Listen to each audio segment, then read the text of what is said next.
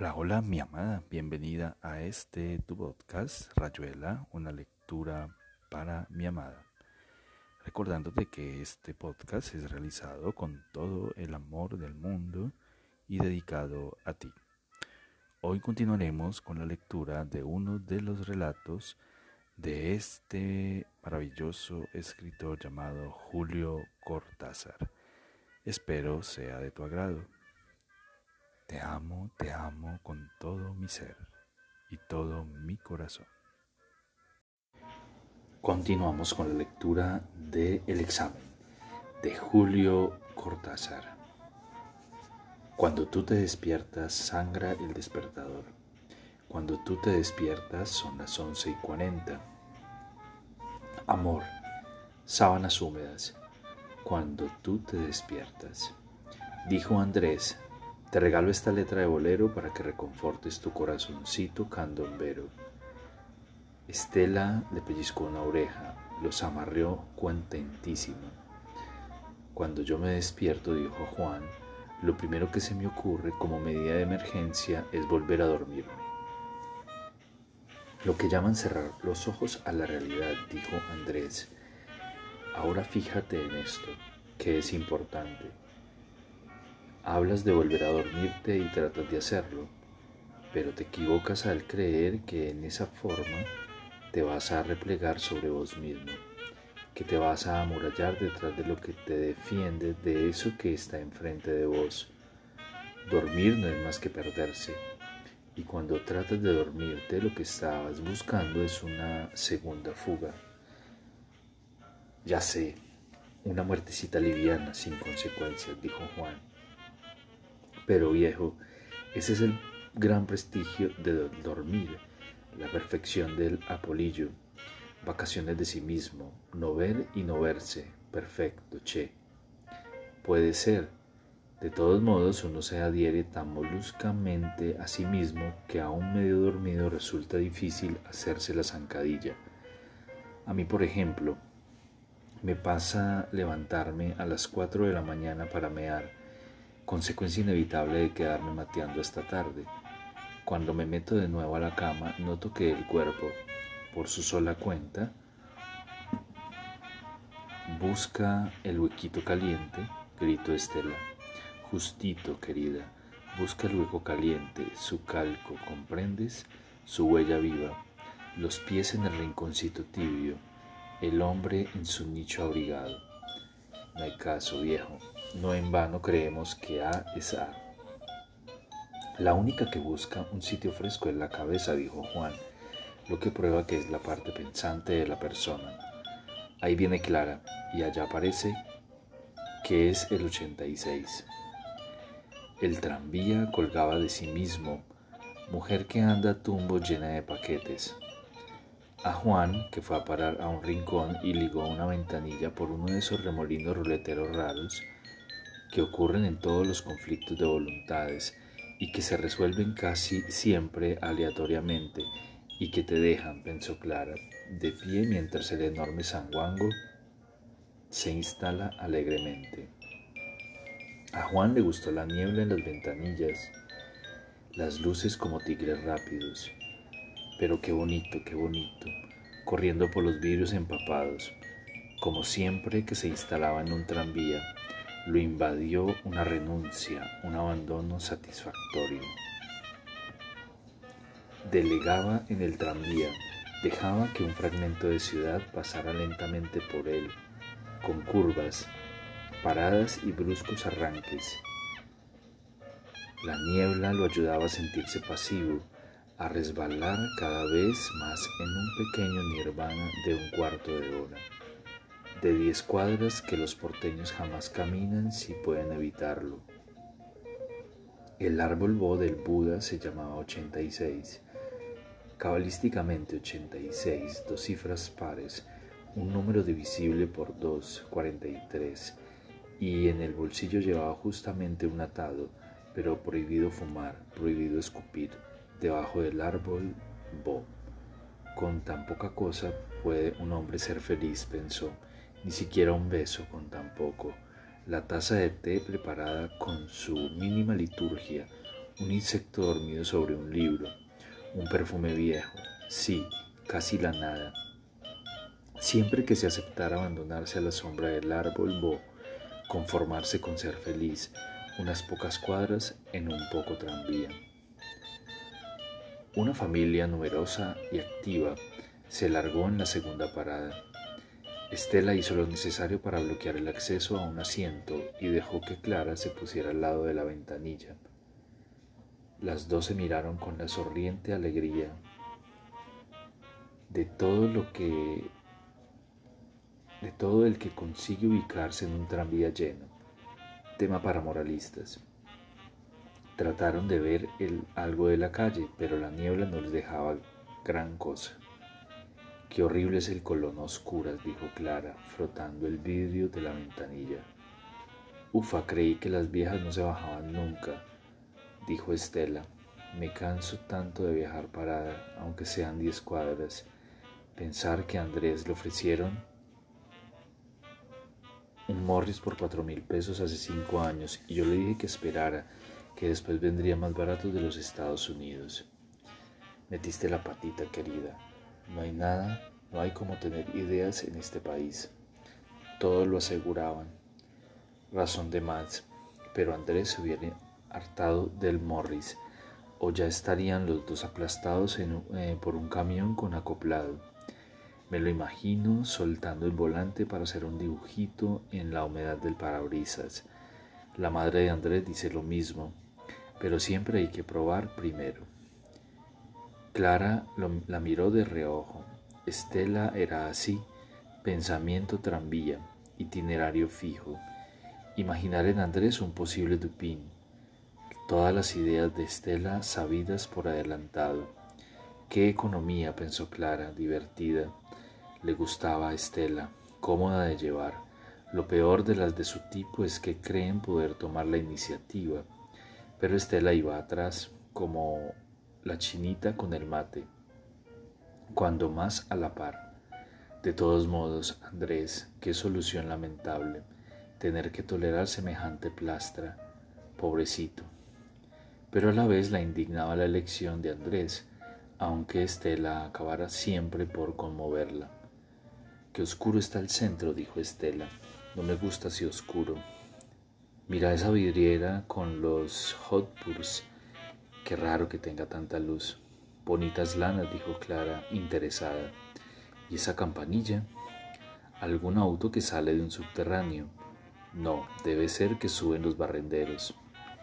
Estela se negaba a creerlo y quiso alzar la ventanilla. Les entró un aire caliente, tan blando de niebla que las mojó. En el pasillo, casi al lado de Juan, Andrés le silbó secamente para que bajase en el vidrio. Tiene razón, después me resfrío y él se pone furioso, dijo Estela. Sí, me parece que es la limpieza. ¿Verdad que eran lindas lanas? A vos te gusta muchísimo tejer, ¿verdad? Bueno, cuando ando perdida de lecturas o antes de algún examen.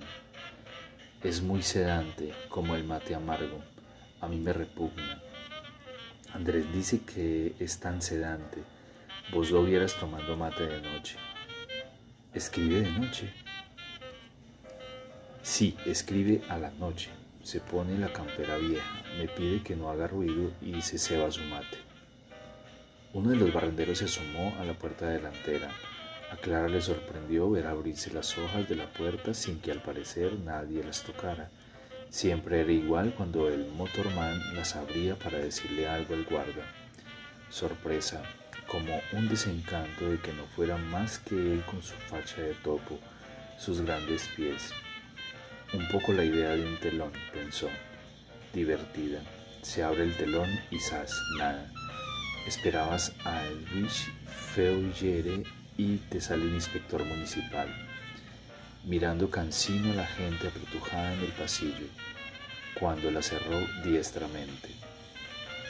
Primero pasando el cuerpo y la escoba, dejando la puerta a sus espaldas, y entonces con un rápido boleo de las manos hacia atrás como un prestidigitador, porque ahora la escoba y un portabasura con un mango estaban apoyados en una de las hojas. cerrándola con un sonido seco y desabrido, un tarascón de perro flaco. Ah, cómo se han de aburrir, pensó Andrés, viendo la cara pálida del barrendero. Sabía que el aburrimiento, el que él concebía, es castigo de perfecciones, pero lo mismo lo afligía proyectar en el barrendero la posibilidad del hastío. Vio en la plataforma, porque era un hombre alto, al otro barrendero que empezaba a trabajar desde ese lado. Se agarró de una manija cuando el tranvía tomaba la curva del 25 de mayo y pegaba el coletazo habitual. Juan había sacado un libro y estaba leyendo. Macanudo, escribí para que después te lean en los tranvías. Estuvo a punto de manotearle el libro, deslizar la mano por la espalda de la señora con los paquetes y arrebatarle el libro antes de que se diera cuenta.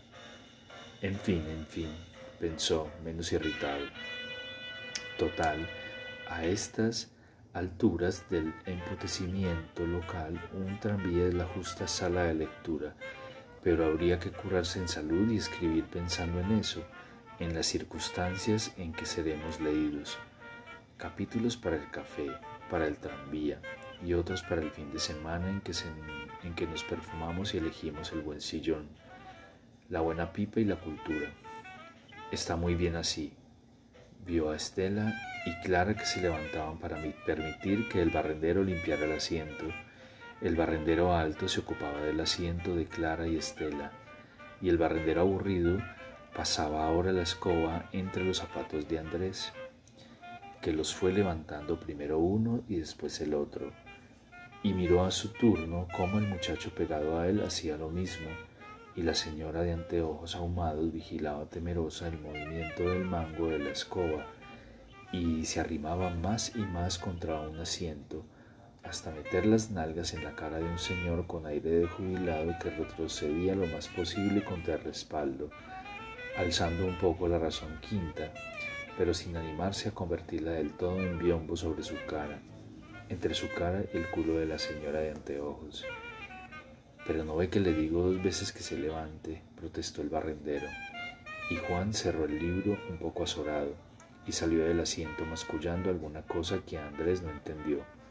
La señora de los paquetes suspiraba a la altura de la tetilla derecha de Andrés y detrás quedaba Juan, tan tomado de sorpresa en la lectura, con un dedo metido en las páginas del libro, furiosísimo.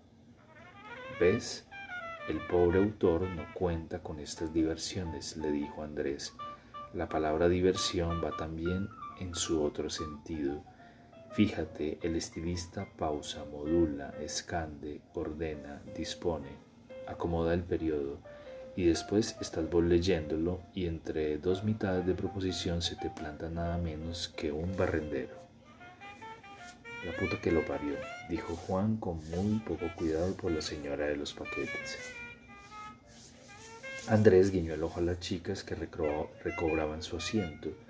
En el centro del pasillo la confusión era penosa, porque los dos barrenderos venían avanzando en sentido opuesto y los pasajeros deseosos de cederles el sitio para que pudiesen barrer cómodos se apertujaban cada vez más. Lo peor era el momento. Ya Juan estaba otra vez sentado, pero ¿para qué? pensó Andrés irónico, si a las trece cuadras se bajarían. En que uno de los barrenderos se agachaba para, después de abrir con el pie el juntabasuras automático que tenía en la mano izquierda, recoger las pelusas, boletos, diarios, botones, violines, conglomerados de polvo en la masa de una escupida, cabellos, cáscaras de maní, cajas de fósforos, recibos de certificados postales. Y al hacerlo se doblaba aunque no quisiera, porque el juntabasuras tenía un mango largo, pero con toda la gente y la pésima iluminación del tranvía, a la altura del suelo había una oscuridad confusa. Tratando de ver mejor, y entonces la gente era empujada por un lado por el kepi del barrendero, y un kepi tiene mucha fuerza cuando adentro va una cabeza atenta a sus obligaciones, y por el otro, el culo del barrendero que se iba desplazando en línea horizontal en exacta correspondencia con su agachamiento, Y dado que ahora los dos barrenderos estaban a punto de encontrarse en la mitad del pasillo, por suerte, pensó Andrés, me dejaron fuera. Y se agachaban a cada momento para hacer funcionar los juntabasuras. El espacio destinado a los pasajeros se reducía más y más, con manifiestas consecuencias que los pasajeros buscaban evitar, deslizándose uno contra otro, y cuando dos botones se rozaban se oía un ruido seco, y murmurando en voz baja o haciendo bromas de disimulo. Con tal, pensó Juan, guardándose el libro en el bolsillo, que no me hayan machucado el coliflor. No quería mirar atrás, a donde estaba Clara, por miedo de que comprendiera su inquietud. Ahora voy a llevar yo el paquete. Fíjate cómo está 25 de mayo, le dijo Andrés con una ojeada de sobreentendido. ¿Te acordás? Claro, dijo Juan, no han dejado ni uno. Gracias si los bares lácteos, hasta que alguno descubra que la leche es obscena y también los líquidos. Lo es, dijo Andrés, pero no tanto como las fálicas vainillas, niñas, se bajamos, se bajamos en la esquina. Se bajamos, dijo Clara. Le era difícil salir del asiento porque Estela pide permiso con voz de novicia en una plaza de toros, pensó. A la gente de los tranvías hay que dominarla con la voz si no se tienen codos. Por sobre la cabeza uno de los barrenderos le pasó el paquete a Juan y acabó bajando con Estela por atrás. Cuando Juan llegó al estribo, el tranvía había arrancado y se soltó a mitad de la curva de corrientes. Ahí todo estaba lleno de luces. A dos cuadras del pobre barrio chino liquidado, la ciudad correctísima para familias empezaba alegremente. El bonete rojo del buzón de Justin, el cafecito de frontera, el blando tobogán que te lleva al Luna Park y te da numerosas peleas por numerosos pesos. El cronista escuchaba London Again y se acordaba de tantas, de tantas cosas amables y queridas y tan loción de la banda como las melodías de Eric Coates. El Wurlitzer, objeto escatológico, amenazaba con sus ambas y sus machichas y por eso el cronista prefería sentarse al lado aunque le partiera los oídos y darle a Wurlitzer más y más monedas para que solamente London Again y después un tanguito. ¿Te acordás, mi longuita? Vos eras la pebeta más linda chiclana.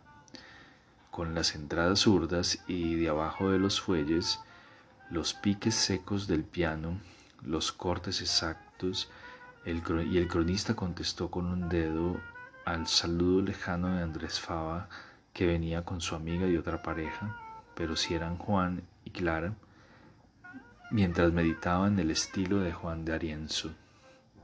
Reivindicación de la pianola, del canario, del ruiseñor a cuerda.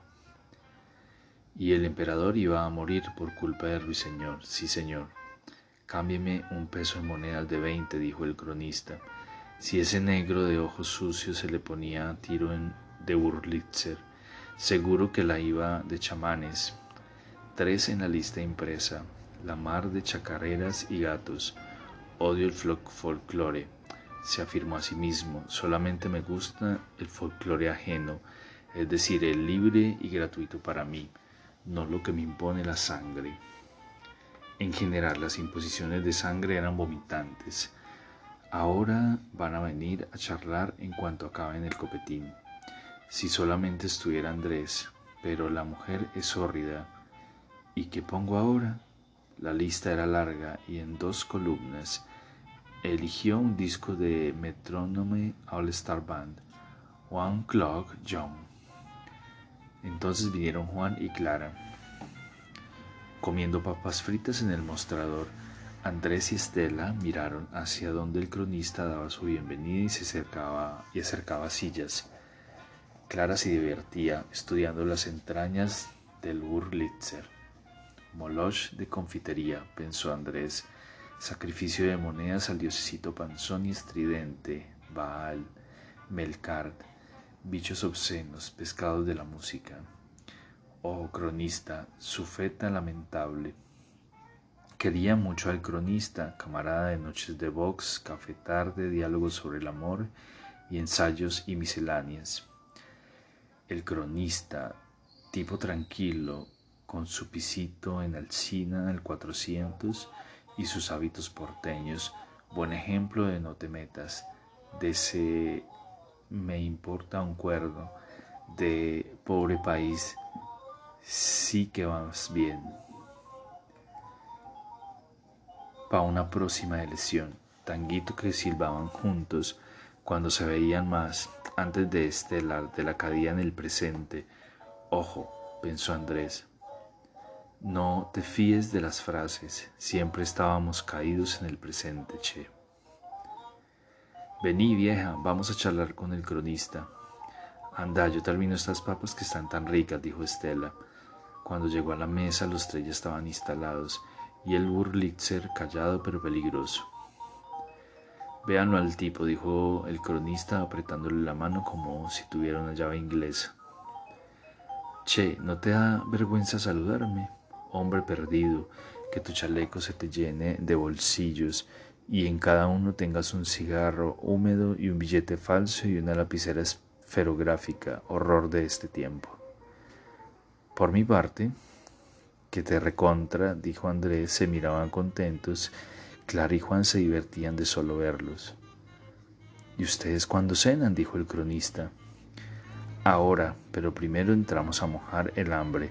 Es una noche especial, ¿sabes? Mañana pasan grandes cosas. Nunca pasan grandes cosas, dijo el cronista, que sabía ser blasé a sus horas. Sí que pasan, dijo Andrés, solo que no le pasan a uno. Mañana Clara y Juan rinden el examen final a las nueve de la noche. No veo que sea tan grande, dijo Clara. Seguro porque te pasa a vos. Pero para mí el cronista es todo un suceso. No cualquiera anda con amigos en capilla, con tipos que van a dar el examen final. Hay que amplificar el suceso para que históricamente se haga grande. Pensar los titulares. Catástrofe en Egipto. 20 mujeres quemadas 20. La gente lo lee y dice que realmente es una catástrofe horrible. A todo esto han muerto 10.000 mujeres en otras diversas partes y todo el mundo tan pancho. Pregúntale al cronista, él sabe esas cosas. Pero Juan le mostraba un pedacito de la coliflor al cronista, descubriendo con dos dedos una parte del papel. Clara le quitó el paquete y lo puso encima del Wurlitzer, pero el barman hizo curiosas señales y Clara recobró el paquete y se lo puso en la falda. Las cosas que hago por este idiota, y él no me llevaría ni, a, ni una aspirina en el bolsillo si se lo pidiera. Acaricié el paquete, la gran cara llena de ojos debajo del papel. Andrés y el cronista hablaban y hablaban, contentos de haberse encontrado. Hoy salí a las ocho, dijo el cronista. Sí, ¿por qué no vamos a comer? Salí a las ocho y me vine a ir London Es increíble cómo me Pero es una inmensa porquería, dijo Andrés. Está bien, no digo que no. Vos sabes que todos tenemos algún rincón café por ahí. Mi café sabe bien, así es todo. Entonces puse London Jones y estaba pensando en comer otra vez con mi pero che, vámonos a comer. Ustedes querían un Caribe todos queremos un Caribe moderno de abril, dijo con grosamente Estela. Es perfecta, dijo Juan. Mañana, contento, le haremos doble ración de nuggets. Me parece muy bien que después nos venga con nosotros. ¿Cuánto número pasa? Es indescriptible.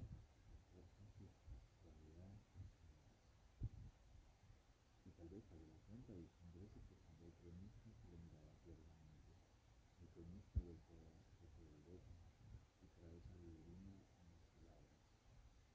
Preparaos a beberla con cada copa de San Además, el cronista lee mis ensayos o los leía en nuestros buenos tiempos.